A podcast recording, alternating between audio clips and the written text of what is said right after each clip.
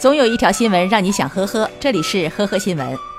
四月十三号晚二十时许，南阳西峡一对父子因醉酒驾驶机动车，一前一后在同一地点被查。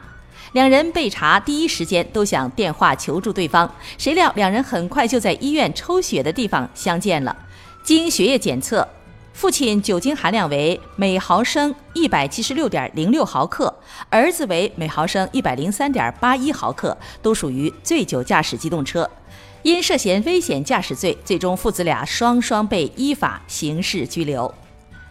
四月十六号，内蒙古呼和浩特白塔机场，一名旅客登机的时候向发动机扔硬币，导致全组乘客更换飞机，航班延误近两小时。呼和浩特白塔国际机场称，机场公安分局民警最终确定，六十六岁的杨姓旅客向飞机投了六枚硬币，目前已被带离并处理。徐州一男子唐某脑洞大开，扮演霸道总裁式的男友，先后与三名女子恋爱，声称今后只准刷我的卡，我养你，要求女友们把手机、手表等财物给他保管，之后却将他们全部拉黑。今年二月以来，唐某以此诈骗二十多万财物，涉嫌诈骗被逮捕。十号，福建泉州一男子在公交车上抽烟，司机多次劝阻无果后报警，男子见状便跳窗逃跑。随后，他雇了一辆摩托车从公交车左方超车，并向驾驶室扔沙袋，所幸司机及时采取点刹，未造成严重后果。该男子已经被刑事拘留。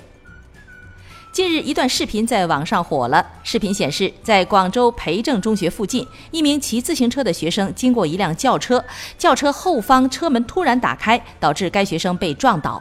学生表情难受，过程中车上无人下车询问。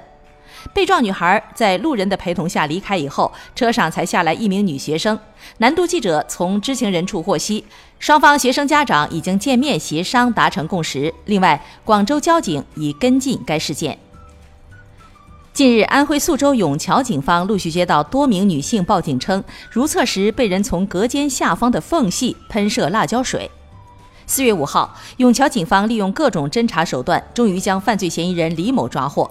经审讯，李某称因离婚压力大，寻求刺激，作案已有十几起。目前，李某已经被公安机关依法刑事拘留。四月十五号，大连三十五路公交车上，一名女孩和占座大妈发生争吵，周围乘客劝女孩不要再理会大妈，然而大妈依旧不依不饶，又与其他的乘客对骂了两站路。据悉，大妈是因为想要多占一个座位，女孩询问能否让开，大妈表示没有规定不能多占座，随后发生了争吵。感谢收听今天的呵呵新闻，明天再见。本节目由喜马拉雅和封面新闻联合播出。